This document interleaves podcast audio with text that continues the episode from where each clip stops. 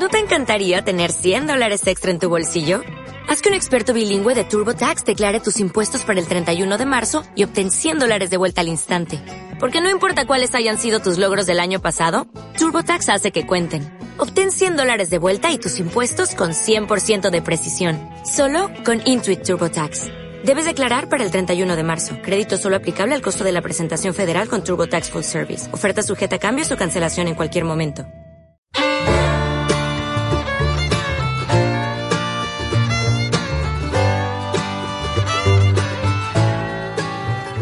¿Tengo pinta de entrenar 30 horas a la semana? No. ¿Tengo pinta de haber corrido el Tour de Francia? No. ¿Tengo pinta de haber estado en el Giro de Italia? No. ¿Tengo pinta de haber participado en la Vuelta a España? No. ¿Tengo pinta de ser ciclista profesional? Pues no. Lo digo porque mucha gente en YouTube me preguntaba, Mark, ahora que los corredores están haciendo el típico descanso de invierno, ¿tú también vas a hacer un parón, un pequeño descanso durante estos meses en, YouTube y en el podcast? La respuesta es no, el descanso es para quién? Para los ciclistas profesionales que se lo merecen, pues más que nunca. ¿Yo qué soy? ¿Ciclista profesional? No, soy periodista. Ni esto, no soy ni periodista. Soy ahora mismo estudiante de periodismo. Estoy en cuarto, me quedan unos, pocos meses. Pero lo que quería decir que eh, el descanso es para los corredores. Aquí en el sello ciclista voy a, voy a continuar sacando contenido y a cubrir a los corredores estos dos meses que van a estar pues recuperando y cargando pilas para la temporada 2021. Si estáis escuchando este podcast es yo creo que básicamente por dos razones. Uno, lleváis tiempo haciendo y siguiendo los programas del sello ciclista aquí en, el podcast, un rincón alternativo al canal de YouTube, donde son programas más largos, donde tocamos con bastante más profundidad temas ciclistas.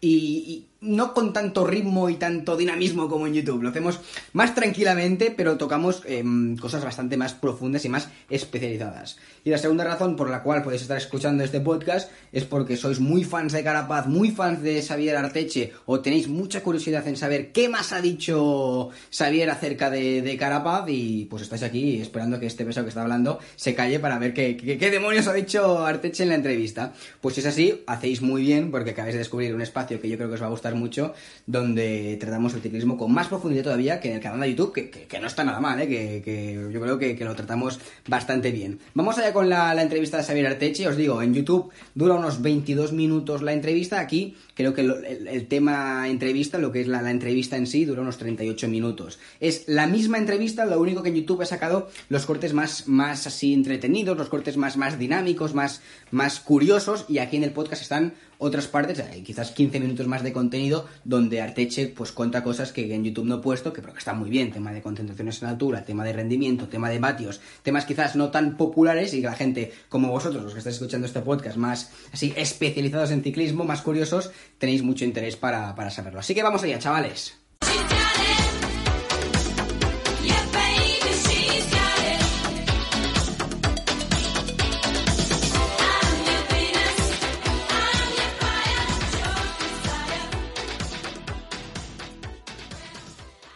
Bueno, Xavier, felicidades por, esta temporada porque llevas a muchos chicos del conjunto Ineos, entre ellos Richard Carapaz, pero también en el pasado Giro de Italia con Jonathan Narváez ganasteis una etapa. Eh, felicidades por tu parte.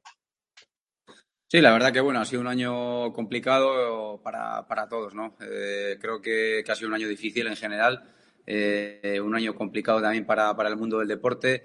Y la verdad que lo he hablado hoy, ¿no? De que, de que el ciclismo tampoco nos podemos quejar tanto. Al final se han podido llevar a cabo tanto el Tour, el Giro como, como la Vuelta, como otras carreras importantes.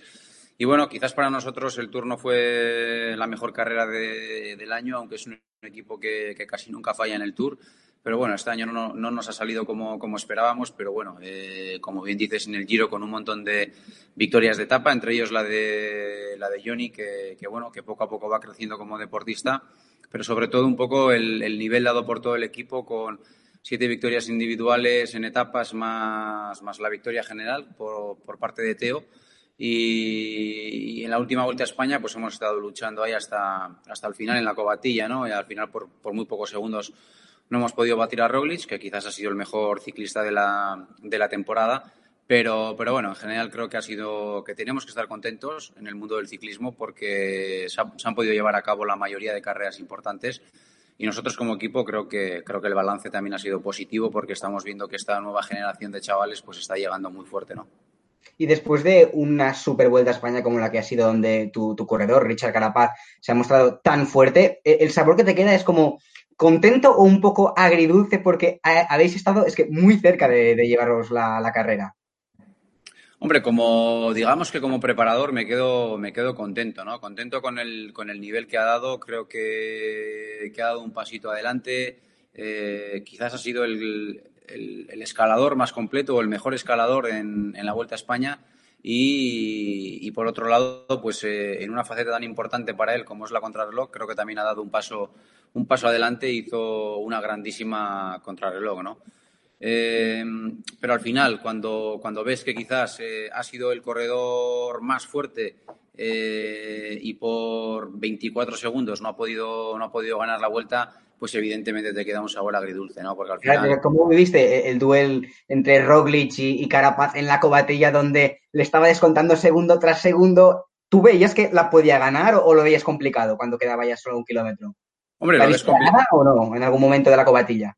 Complicado lo ves, pero posible también, ¿no? Al final, cuando estaba prácticamente a 16 segundos de, coger o de, poder ganar la, la, vuelta, ¿no? Le faltaba meterle 16 segundos, quedaba más de un kilómetro es mucha la distancia que tienes que, meterle, pero bueno, eh, un desfallecimiento total, que, un poco que, psicológicamente se venga Roglic abajo, que le vengan un poco los fantasmas del último Tour de Francia, y es mucho y a la vez es poco, ¿no? Entonces lo veía posible, pero bueno, al final también pues...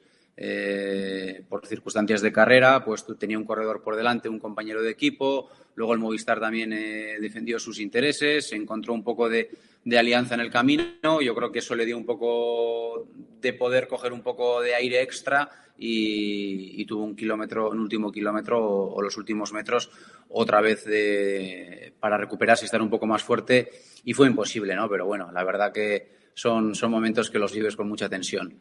¿Tú desde dónde lo viviste? Porque eres entrenador de Carapaz, pero si no me equivoco, también hacéis de auxiliares en, las carreras. ¿En, ¿En, la vuelta estuviste a pie de carretera o lo viviste desde la televisión?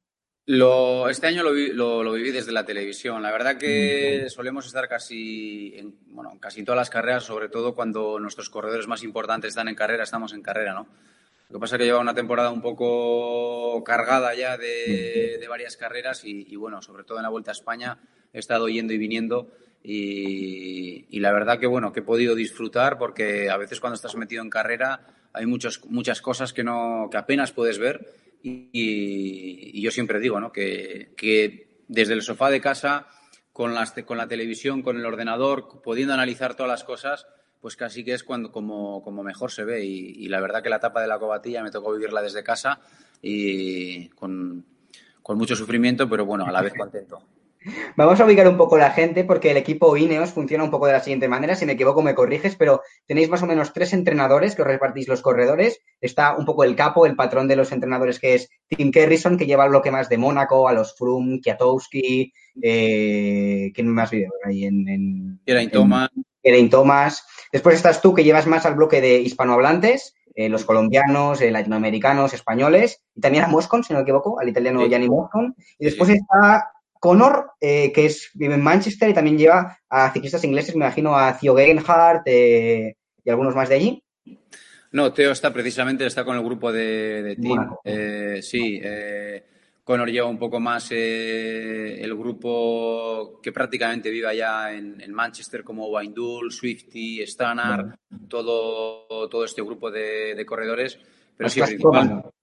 Sí, principalmente tenemos el equipo dividido en, tres grandes bloques y luego tenemos eh, apoyo de otros, de otros preparadores que, bueno, que están un poco también en el día a día de, seguir los entrenamientos y que son un poco de, apoyo para, digamos, los tres preparadores principales, como, como son eh, Rock en Mónaco, Está Dario Cioni también, que lleva un poco el seguimiento de los italianos, y, Adrián López, que se ha incorporado este año con nosotros y está un poco trabajando, eh, ubicado en Andorra y trabajando un poco con, todos los chicos que, están allí. ¿no? Al final, como te decía antes, nosotros nos movemos bastante en las carreras también y cuando estamos eh, de aquí para allá, pues necesitamos gente que esté todavía allá in situ, pues eh, trabajando con los, con los chavales, ¿no?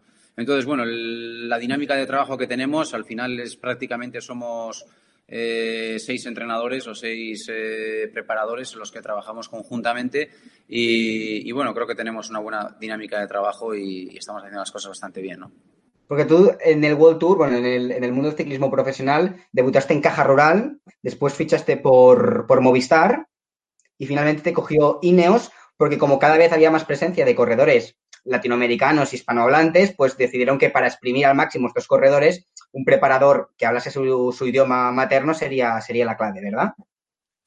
Sí, exacto. Y un poco inicié en el campo amateur, ¿no? Después de, dejar la, bicicleta relativamente joven, eh, no veía futuro profesional como, como ciclista y por lo menos me di cuenta rápido y seguí con, seguí con los estudios pero tuve la suerte de, poder empezar a trabajar rápido como, director y, y mamarlo desde, desde muy joven, ¿no? Desde que tenía eh, 20 años prácticamente, 20, 21 años, ya cogí el volante de, lo que aquel entonces era el equipo Larra Coreca, en el que yo corría. Y, bueno, estuve 11 años en la categoría, en la categoría amateur, entre el Olarra y el equipo Seguros Bilbao, que luego formamos el equipo Seguros Bilbao. Pues estuve 11 años en la categoría amateur. Sí, que me dio un poco la oportunidad de, aprender, de, crecer y de, hacer un poco las cosas que, veía, de, hacerlas a, mi manera, ¿no? Y bueno, luego, como, como bien dices, después de este bagaje de 11 años en la categoría amateur, sobre todo trabajando con chicos jóvenes sub-23, pues ya, pues bueno, estuve un año en el Caja Rural eh, como director, luego pasé como preparador al, Movistar y, y de allá pues ya a lo que era el Sky y ya son, son seis años los que llevo en esta, dentro de, esta, de este equipo, ¿no? Y entonces, eh, por ejemplo, eh, cuando tú trabajas con corredores de, la calaña de, Bernal o de, o de Carapaz, eh, por ejemplo, este, el calendario de la temporada, ¿quién lo elige? ¿El ciclista? ¿Lo habláis entre vosotros dos o es totalmente el director, en este caso David Brailsford, quien, quien, quien dice, Bernal, el año que viene vas a ir al Tour o al Giro? ¿Cómo, cómo, cómo funciona eso? Hombre, lo hacemos un poco entre todos. Al final está claro que hay alguien que tiene que tomar la decisión final, pero, pero es un poco, es una planificación, digamos que en alguna manera muy consensuada, ¿no? Entre, entre todas las partes. Pues en principio los, los entrenadores hablamos como, como, vamos a empezar ya, ya en breve. Estamos, bueno, ayer ya tuvimos una reunión para empezar a trabajar de cara al 2021 y ya empezaremos a hablar con los ciclistas pues un poco para saber cuáles son sus, deseos, sus motivaciones, sus, aspiraciones y qué es lo que más, más les llena. ¿no? Una vez que hemos recapitulado toda esa información, pues eh, compartimos esa información con el Performance Group o con el grupo de rendimiento que le llamamos nosotros, donde no solo estamos los entrenadores, sino que están también los directores deportivos, eh, gente del, del, management o otros, otros que están un poco involucrados en este grupo de, rendimiento. ¿no? Y entre todos, pues buscamos la, mejor solución para, para el corredor y para, y para el equipo. Eh, está claro el, el, recorrido de la carrera como es y las ambiciones del ciclista un poco, por ejemplo, el año que viene es un Tour de Francia con mucha contrarreloj y eso va, vais a tenerlo en cuenta a la hora de enviar a Carapaz o a Bernal en, la carrera o da igual el recorrido. Me imagino que, sí que, que, importa. Exacto, es importante, ¿no? Al final una cosa es eh, las aspiraciones y los deseos del corredor y otra cosa es, pues bueno, que, eh, qué es lo mejor para el corredor o qué consideramos que es lo mejor para, para, para el equipo, ¿no? Entonces, pues bueno, está claro que antes de, aventurarnos en decidir si los corredores más importantes van a hacer giro, tour o vuelta, pues, pues también tenemos que saber los recorridos, ¿no? Eh, ya sabemos el recorrido del tour, no sabemos nada todavía del recorrido del giro ni de la vuelta del año, del año que viene, ¿no? Pero es, es una información que es súper útil, súper importante y, normalmente para estas fechas la, solemos tener ya. Está claro que este año va todo mucho más retrasado, pero como para estas fechas ya la tenemos, pues sobre todo en el mes de diciembre que, nos solemos juntar en, Mallorca y una vez eh, que tenemos la recopilada la información y, las motivaciones por parte de los corredores, pues es donde principalmente empezamos a completar el puzzle que que empezamos estos meses de octubre y noviembre, ¿no? Pero sobre todo ya para el mes de diciembre ya tenemos ese puzzle bastante, bastante completado. ¿Te ha comentado algo Carapaz o Bernal del recorrido del Tour del año que viene? Eh, si les gusta, si no les gusta, ¿Algún, ¿Alguna pista?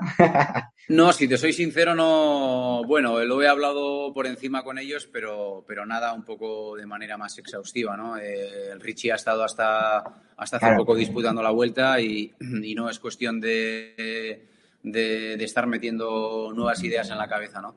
en el caso más de Bernal, que sí que ya está pensando en la temporada del año que viene, eh, ¿Ha opinado algo sobre el recorrido o de momento tampoco? No, tampoco, tampoco hemos hablado específicamente del recorrido del Tour, ¿no? Eh, yo creo que, pues bueno, que él está esperando dos cosas, principalmente recuperarse y, lo segundo, ver los demás recorridos también. Y, una vez que tengamos todo encima de la mesa, pues empezar a, a valorarlo, ¿no?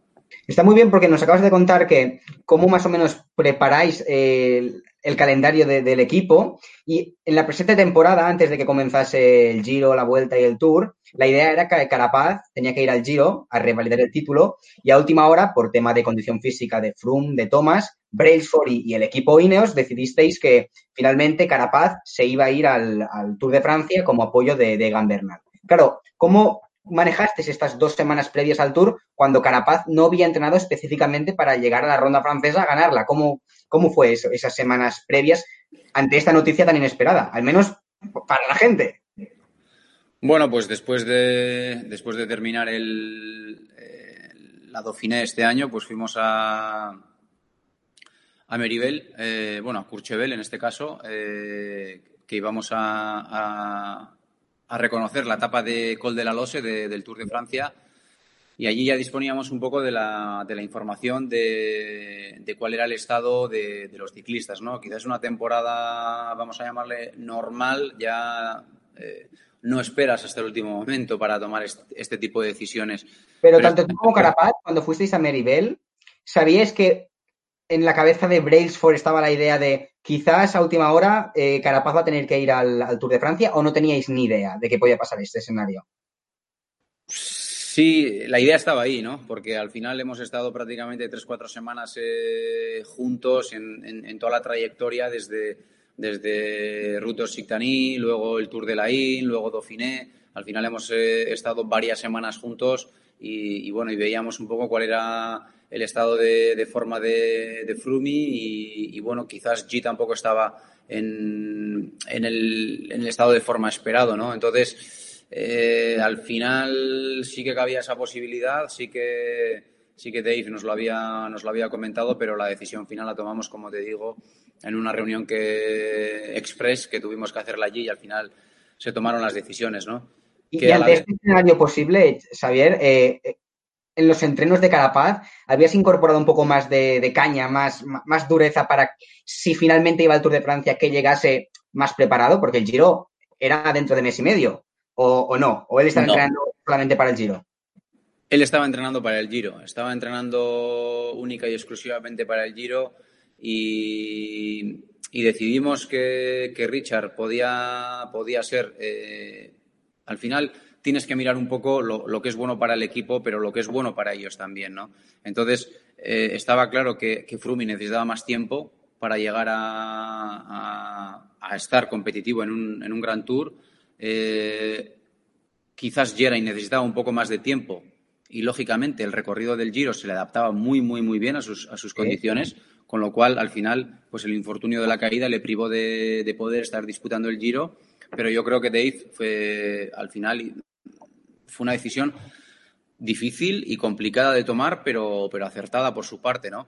Y al final, pues como necesitábamos un apoyo extra de cara, de cara al Tour, pues eh, se le pidió a Richie eh, que pudiese venir al, Tour eh, a aprender lo que es el Tour de cara al futuro y ayudar a Egan en la montaña.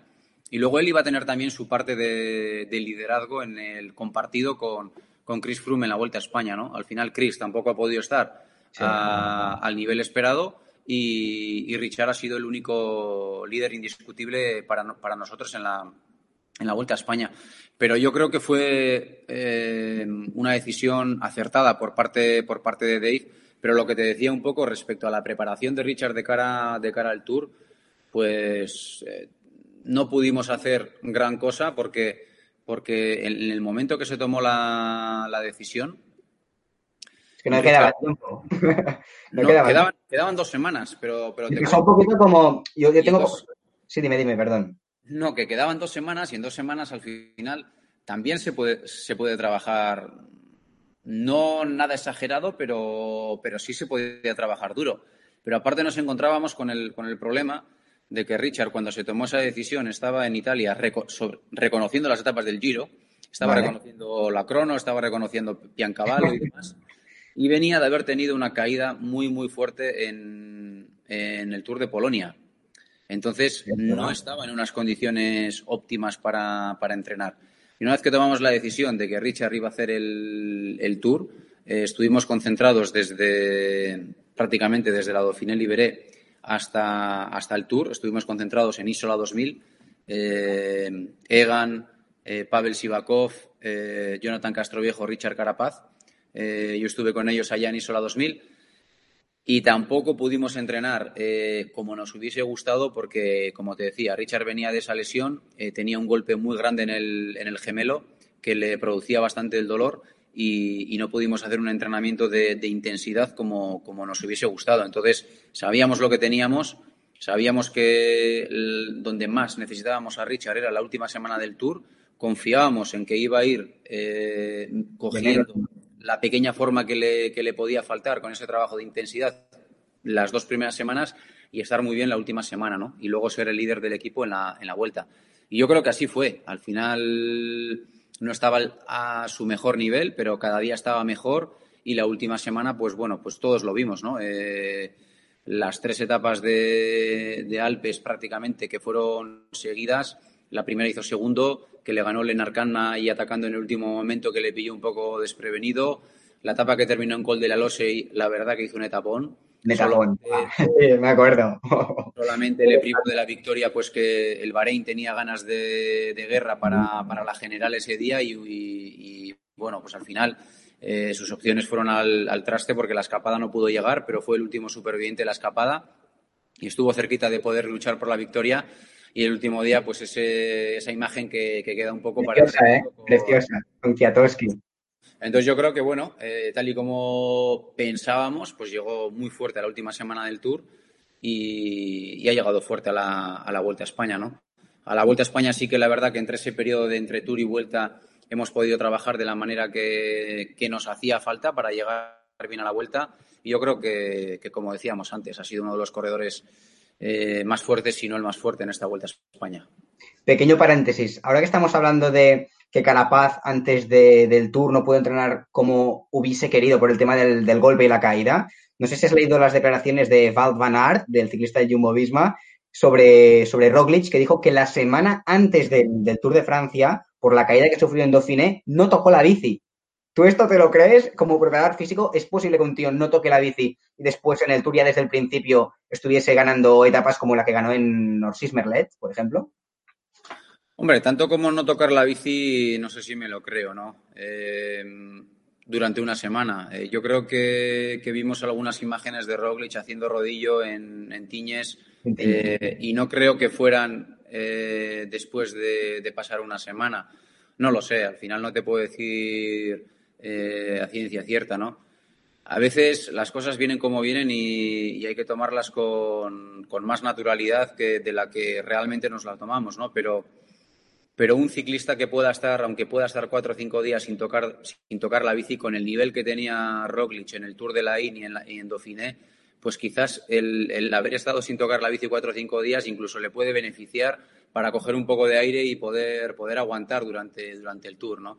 No creo que, fuese trascendental, aunque estuviese casi sin, sin montar en bici durante, durante una semana, porque venía de una carga de trabajo muy grande venía de hacer dos carreras que se hicieron a una intensidad altísima, estas primeras carreras del año. Entonces, al fin y al cabo, pues bueno, después de, ese bloque de, carreras, pues necesitas tres, cuatro días para, recuperar, ¿no? Entonces, para, para ciclistas de este, de este nivel, el salir a dar un paseo de una hora y media, dos horas, o quedarse en el sofá, pues es un trabajo que prácticamente similar, que no te va a dar ninguna, ninguna mejora física. Entonces, si es verdad, no me, no me extrañaría, pero, pero bueno, un poco me cuesta creer de que estuviese una semana sin bicicleta. Vale, entonces hemos hablado que Carapaz va, al, Tour de Francia y se ve claramente desde la televisión, todo el mundo lo puede ver, que el Carapaz de los Pirineos y el Carapaz de los Alpes, es decir, el Carapaz de la primera semana y de la última, es totalmente distinto. En el Tour le, sirve como para coger forma y su condición va creciendo. Y esto un poco, me imagino que le, le sirvió como, como también entrenamiento para la Vuelta a España. Sí, de cara a la vuelta ha tenido entrenamientos muy duros y muy exigentes. ¿eh? Al final, eh, después del Tour, tenía, tenía una muy buena base de cara, de cara a la vuelta, pero nos hacía falta un trabajo de, intensidad para, para intentar... Andorra, ¿no? Después del Tour. Exacto, y estuvo concentrado en Andorra, en bordes de Embalir, a 2.000 metros. Al final, para esta gente es muy importante el poder mantener esos bloques de, altitud. Tenéis que pensar que, que, Richie en Ecuador vive a 3.000 metros. O sea, es que mi, mi pregunta, Xavier, es digo, para mí, un europeo, para Roglic, para Aníbal y para gente que, no vive a 3.000 metros de altura, entiendo que estar concentrado en San Pellegrino, en Isola o donde sea, tiene un beneficio. Para, pero para gente como Egan Bernal, Richard Carapaz, que ahí en Carchi están a 3.000 metros, ¿qué beneficios sacan de una concentración en Andorra a embalir a 2.000 metros si, si para ellos no es nada? Pregunto, ¿eh? desde la ignorancia, ¿qué, qué, qué, mejora tienen? Porque ellos, 2.000 metros, es que no es nada para ellos eso. Eh, un europeo vale, pero un, un ecuatoriano o un colombiano, no sé dónde le encuentra la mejora. Es un poco una situación inversa, ¿no? Al final nosotros, eh, digamos, los, los europeos o lo que hemos, los que hemos nacido a, nivel del mar, por llamarlo de alguna manera, algunos viviremos a 100 metros, otros a 500, otros 800, otros a cero. Pero bueno, en general, eh, la mayoría de los, de los europeos vivimos, eh, o se puede considerar que no vivimos en altura, que vivimos a nivel del mar, ¿no? Para nosotros el, ir a, 2.000 metros, a 2.500, a 1.800, pues bueno, ya es una altitud considerable eh, en la que buscamos una serie de adaptaciones de, mejora, ¿no? Eh, en, el, en, el, caso de estos eh, nativos que viven en altitud, como los colombianos que viven entre, entre 1.800 y 2.700 metros, algunos de ellos, o los ecuatorianos como como Richard Carapaz o Jonathan Narváez, que viven a 3.000 metros de, altitud, cuanto más tiempo pasan a nivel del mar, ellos sufren unas desadaptaciones. Entonces, lo que queremos conseguir es frenar esas desadaptaciones. por eso, cuando vienen a Europa, tratamos de que no pasen un periodo demasiado largo a nivel del mar para que la desadaptación que tengan o su mejora que han podido tener viviendo en altura, pues no sea tan grande. Entonces, intentamos frenar esas desadaptaciones para que ellos también pues, pues puedan eh, seguir alimentándose de lo que es el entrenamiento en altura, ¿no? Lo has explicado de maravilla, ¿eh? Perfecto, me ha quedado súper claro. Un poco para hacer, para que el cuerpo tenga memoria. Exacto, exacto, sí. Entonces, Richard hace el tour, se va a Andorra, prepara la vuelta, entrena unos turos allí y después, como, como entrenador, según los números que tenía antes de la Vuelta a España, podemos decir que Carapaz llegó a la Vuelta al 100% o dadas las condiciones de este año tan raro, quizás no llegó con, la misma condición que, tenía en el Giro de 2019? Bueno, es difícil comparar una carrera con la otra, ¿no? Al final nosotros nos... ¿Llegó como, tú querías que llegase o no pudo por el tema del calendario y del COVID? Yo te digo que los, que los números que ha tenido en cuanto a potencia eh, han, sido, han sido muy, muy, muy buenos. Eh, en, varias, en varias distancias de, su perfil de potencia ha conseguido sus mejores registros de, nunca, ¿no? Entonces yo creo que, hemos visto Carapaz en la vuelta a un, a un, grandísimo nivel. Hemos visto subidas como la de la de Moncalvillo, subidas eh, bueno que se han hecho a, una intensidad y a una, a una, velocidad impresionante, ¿no? Yo creo que el nivel que se ha visto en, en la vuelta con los con el, con el grupo favorito, con el grupo principal, ha sido un nivel altísimo. Eh, yo creo que Roglic, eh, para mí, te, digo, es el mejor ciclista de, la temporada 2020 porque, porque ha conseguido mantener un nivel estratosférico desde, desde el nivel que tenía en Tour de la In, eh, mantener este nivel ya en el Tour de Francia. mucha gente pensaba o pensábamos que era muy difícil mantener ese nivel incluso la tercera semana y aunque tuvo una contrarreloj, pues bueno, no eh, a su mejor nivel. Yo creo que, el nivel que demostró Roglic la tercera semana del Tour fue muy grande. Después del Tour, pues ha ganado Lieja, ha estado ahí delante en el Mundial, ha venido a la vuelta y, otra vez ha tenido un nivel muy, muy alto, ¿no? Entonces, yo creo que al final el nivel te lo ponen los, adversarios también, ¿no? Y yo creo que, que se ha encontrado con un Roglic a un altísimo nivel, ha estado luchando con él cara a cara. Eh, ha sido algunos días eh, mejor que él en la, en la montaña. Eh, y yo creo que yo como entrenador, te digo, ¿no? viendo los datos que ha tenido, estoy súper contento.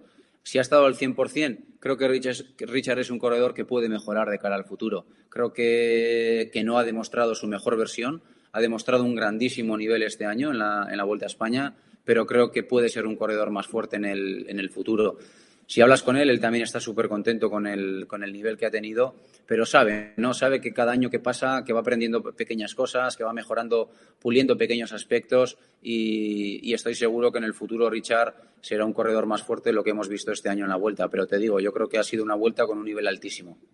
Has hablado de, de mejoría, donde tú, yo y todo el mundo hemos visto que ha mejorado un montón, ha sido en la contrarreloj. Lo hablabas hace un momento que estás contento por, su mejoría, pero vamos a meter un poquito más el bisturí en este tema porque Carapaz, ¿cómo lo habéis hecho para, que ya haya mejorado tanto en la, en la crono? Eh, tú en una entrevista vi que mencionabas que la clave en la contrarreloj es la aerodinámica y la potencia eh, absoluta, es decir, el peso y la aerodinámica. ¿Qué habéis trabajado? ¿Posición? ¿Más entrenos encima de la cabra? ¿Qué habéis hecho exactamente? Porque el, el paso hacia adelante que ha dado Carapaz en esta vuelta encima de la bici de crono ha sido increíble. Hombre, esta crono era, un poco complicado, ¿no? Porque no solamente la potencia absoluta era importante, sino la potencia relativa en ese último, casi últimos dos kilómetros también, también es importante. ¿Potencia relativa qué, es exactamente? Pues vatios kilo. al final, al final es un poco la potencia relativa son los vatios por kilo, ¿no? Entonces en esa subida tan tan tan dura, pues era muy importante. Pero sí, lo que te decía. Lo que... De puerto hasta pie del mirador de Zaro, la crono que, era llano, sí que habían repechos, pero principalmente pues el tiempo ya era extraordinario. Sí, eh, empezamos a trabajar un poco desde la primera concentración en diciembre con Richard en cuanto a, posición en la bicicleta, ¿no? Al final tratamos ¿En el de... No, en, velódromo. Estuvimos en Mallorca, en el, en el velódromo de, de, Mallorca. Al final se puede estimar bastante bien eh, lo, que, lo que es el CDA o el coeficiente aerodinámico en, en velódromo con, con diferentes herramientas y bueno, probando diferentes posiciones, pues, pues llegamos un poco, que es un poco lo bueno que tiene el trabajar en velódromo, ¿no? Al final, el túnel del viento te da, te, puedes llegar a la posición óptima, pero, pero quizás no es eh, esa posición óptima en la que eres eh, más aerodinámico, quizás no es eh, la que puedas soportar en casi una hora de, trabajo, ¿no? Al final. Claro, porque tienes que mirar el balance de comodidad y aerodinámica. Puedes ir muy aerodinámico, pero que vayas tan incómodo que no rindas. Es buscar el balance entre las dos cosas, me imagino. Y si vas incómodo, vas a ir aerodinámico en cinco minutos, pero a partir del minuto cinco ya no vas a ir aerodinámico y vas a, vas a perder un montón de, de vatios por el camino, ¿no? Entonces yo creo que, es buscar un poco ese balance, como, bien dices, en buscar una buena posición aerodinámica, pero que el ciclista la pueda, la pueda mantener. Dentro de que la pueda mantener también está en las horas que tiene que, entrenar con la, con la bicicleta de crono. Muy importante, ¿no? Entonces, bueno, pues Richard eh, este año también ha, trabajado bastante con la bicicleta de crono. Hemos mejorado la posición y, otra cosa muy importante al final es eh, el intentar mantener una buena posición, el intentar mantener unos, unos, unos vatios altos y, y, sobre todo pues mantener una buena estrategia de, de carrera, ¿no? En, todo momento saber cuánto tienes que apretar, cómo tienes que apretar, cuándo puedes recuperar, si es que si hay algún momento de la, de la crono que puedas recuperar un poco, coger un poco de aire. Pues hay diferentes factores un poco a nivel técnico también en los que, o táctico en los que, en los que se puede trabajar y yo creo que, bueno, que, acertamos con la, con la crono de la, de la Vuelta a España. Con ello no quiero decir que, siempre acertemos, pero yo creo que acertamos bastante con la crono de la Vuelta y, la verdad que, lo hizo muy bien. Sobre todo en esa parte llana, yo creo que estuvo muy, muy al nivel de, los mejores. Pero también pienso que, eh, digamos, más gente más especialista como Roglic al final se pudo permitir el, lujo de, perder un poco tiempo en esa parte llana, de dosificar mejor sus fuerzas y llegar un poco más, más a tope para, para, esa parte final, ¿no? Nosotros al final tuvimos que, que coger una táctica un poco más arriesgada para, para ir casi pues, al límite de nuestras posibilidades en la parte llana y luego en la, en la parte de la subida perdí un poco, pero, pero sobre todo esos 30 kilómetros de la parte llana eran súper importantes para, para, nosotros y creo que Richard lo hizo muy bien. Entonces, en, en, esta mejora de la crono se debe a la posición y después también a la mejoría de cómo Richard aborda las cronos y sabe dosificarse. Pero eso se debe a un trabajo semanal, por ejemplo, más o menos, un dato aproximado. ¿Cuántos días por semana puede coger la bici de contrarreloj Richard Carapaz eh, para acostumbrarse a ella y a rendir mejor después en las cronos? Para tener una idea, más o menos. Pues mínimo uno. Yo creo que. semana. Sí, yo creo que un día a la semana prácticamente eh, salen con la, con la bici de crono. Y cuando estamos en las concentraciones, eh, muchas veces termina el entrenamiento con la bici de crono no te voy a decir a diario, pero, pero en una semana sí que puede tres días, cuatro días, pues tener ese contacto con la bicicleta de crono, ¿no? Justo en esa última preparación antes de, una carrera muy importante, de una carrera grande. Y en, materia de contrarreloj, ya para cerrar este tema, ¿Richard tiene, tiene capacidad de mejorar en los próximos años? ¿Tú, sí, Yo creo que sí, sí, sí, sí. Pero en, materia de posición o, de cómo aborda las cronos, eh, la capacidad de, dosificarse mejor y de, plantearla más bien o en, qué, en, qué, en qué área. Yo creo que en todo, yo creo que un poco en, sentirse cómodo en la bicicleta de crono y el cuanto, cuanto mejores cronos hagas y, más cómodo te sientas y menos, menos miedo les tengas psicológicamente, yo estoy seguro que, que prácticamente le van a acabar gustando y, las va a hacer mejor, ¿no? Y luego en el, en el, en el tema aerodinámico, como, como bien dices, está claro que tenemos que seguir trabajando. Seguramente tenemos margen de mejora. Podemos optimizar su, su posición en la bicicleta, podemos optimizar eh, los materiales que, utilizamos y, seguramente pues tenemos que seguir trabajando para, para conseguir mejores éxitos en el futuro porque eh, al final es, cada vez estamos eh, este año, las tres grandes vueltas, la diferencia entre el primero y el segundo ha estado por debajo de un minuto. un minuto no es, nada. Eh, nosotros digamos que sin las bonificaciones probablemente hubiésemos ganado la, Vuelta a España. Eh, eh, Roglic ha tenido 32 segundos más en bonificaciones que, que Richie y ya hemos perdido la vuelta por 24 segundos. ese tiempo. Carapaz, lo que es las horas sumadas para completar la Vuelta a España, la, ha completado la vuelta más rápido que Roglic. Ocho segundos. Ocho segundos más rápido. Lo único que las bonificaciones, que son parte del juego, ¿eh? eso no lo quita nadie. Pero es un dato interesante que Roglic, ay, Roglic, perdón, Carapaz ha terminado la Vuelta a España con menos tiempo que, que Primo es Roglic y no la ha ganado por el tema de las bonificaciones, pero esto pues plasma lo que estás contando. Sí, bueno, y al final eh, la diferencia en la general ha estado de 24 segundos, ¿no? Pero si hablamos que en el tiempo total me parece que son 8 segundos la diferencia que hay entre uno y otro después de tantos kilómetros, tanta montaña, tanto, tantos días decisivos de la general, no es nada. Y esos 8 segundos en una contrarreloj de, de 47-48 minutos como el otro día pueden estar en un casco. Eh, en, no sé, en, en, un, en, un, buzo, en un manillar, en, una rueda delantera, en, la elección de una cubierta a otra. Eh, al final, por eso te, digo que, está claro que como equipo tenemos que seguir mejorando y trabajando en este, en este aspecto. Los sábados aquí en, mi zona, yo soy de, la zona de, de Marc Sule, donde vive, bueno, ahora vive en Andorra, pero de donde él es originario. Eh, pues hay un grupo en, su pueblo donde los sábados salimos en bici. Y los chicos más jóvenes, ahora hay una aplicación, no sé cómo se llama, pero que tú puedes elegir tu equipo de ciclismo, ¿vale? Y uno se coge a este corredor, otro a otro. Y surgió el debate de, ¡buah, yo tengo el mejor escalador! Y, yo le pregunté, ¿quién es el mejor escalador? Y unos decían, Bernal. Y otros decían, ¿qué va? Si lo tengo yo el mejor escalador del juego. Digo, ¿quién es este escalador? Richard Carapaz. Y digo, ostras, ya que tengo la oportunidad de entrevistarte y tú sabes mejor que nadie los datos de cada uno, a ver, no sé hasta dónde te quieres mojar. ¿eh? Yo, yo lanzo la pregunta por pura curiosidad, tú después responde lo que tú puedas. Pero los datos en, montaña, lo que es escalador puro, ¿quién tiene mejores números en montaña? ¿Egan Bernal o Richard Carapaz? Bueno, eso ya hasta, hasta, hasta ahí ya no me voy a mojar, hasta ahí ya no me voy a mojar.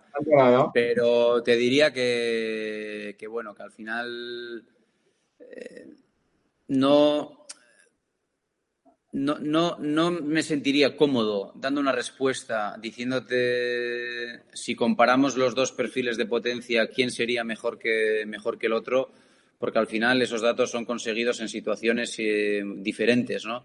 Entonces, al final, hacer una comparación tan exhaustiva como quién, quién es mejor que, que quién o quién tiene mejores datos, creo que, creo que no sería una comparativa 100% eh, real con lo cual yo creo que, bueno, que, es, mejor, es mejor no mojarse y, que la carretera...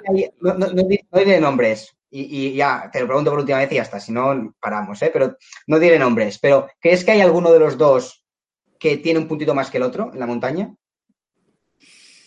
Eh, no lo sé, no lo sé. Es que creo que son corredores, aunque, aunque, aunque parezca que son corredores diferentes, creo que son, o sea, iguales.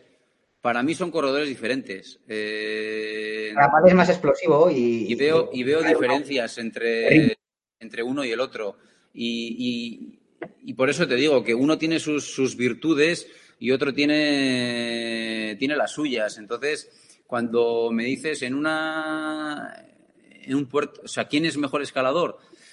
¿Qué es ser mejor escalador? Eh, una etapa de cuatro Mano a mano subiendo el Tourmalet, eh, el mejor Carapaz y el mejor Bernal a palos, llegan juntos o hay uno que crees que podría soltar al otro. Es esto. Es, que, es, que dependía. Sí, pero claro, eh, es que es, es muy complicado. No es, no es una respuesta tan, tan sencilla, porque al final eh, a palos. Si los dejamos a los dos solos abajo, si el ritmo lo marca otro equipo o, hay un ritmo establecido, en una crono desde abajo hasta arriba, dependiendo, ¿no? Si llegan los dos juntos hasta la última curva, eh, dependiendo de, cada situación, te daría una respuesta diferente. Por eso te digo que es, muy difícil compararlos.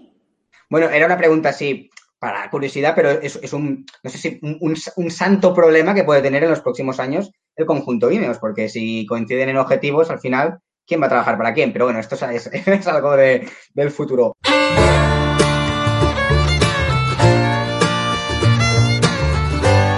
Bueno, yo creo que ha estado bastante bien, ¿eh? Sensacional eh, Xavier Arteche, que se explica de maravilla.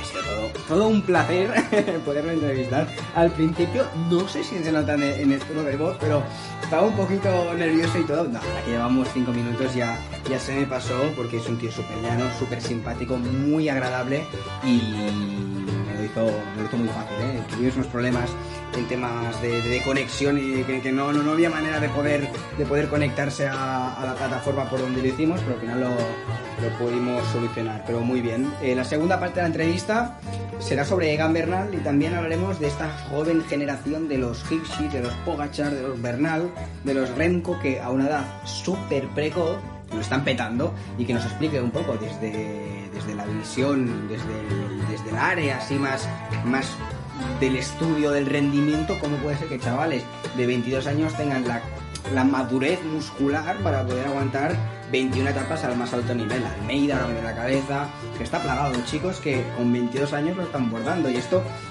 yo no lo había visto nunca y creo que ninguno de nosotros habíamos visto chicos, tantos chicos jóvenes haciéndolo bien. Así que Arteche, en el próximo podcast, aparte de hablar de Van Bernal y de su recuperación, también le dedica un espacio a un poco a explicarnos cómo puede ser que haya una generación de chicos tan jóvenes que a una edad tan precoz lo estén, lo estén bordando.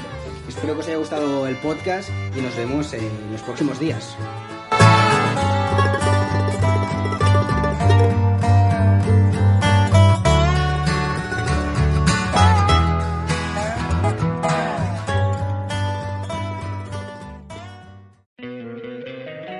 Encantaría tener 100 dólares extra en tu bolsillo? Haz que un experto bilingüe de TurboTax declare tus impuestos para el 31 de marzo y obtén 100 dólares de vuelta al instante. Porque no importa cuáles hayan sido tus logros del año pasado, TurboTax hace que cuenten. Obtén 100 dólares de vuelta y tus impuestos con 100% de precisión. Solo con Intuit TurboTax. Debes declarar para el 31 de marzo. Crédito solo aplicable al costo de la presentación federal con TurboTax Full Service. Oferta sujeta a cambios o cancelación en cualquier momento.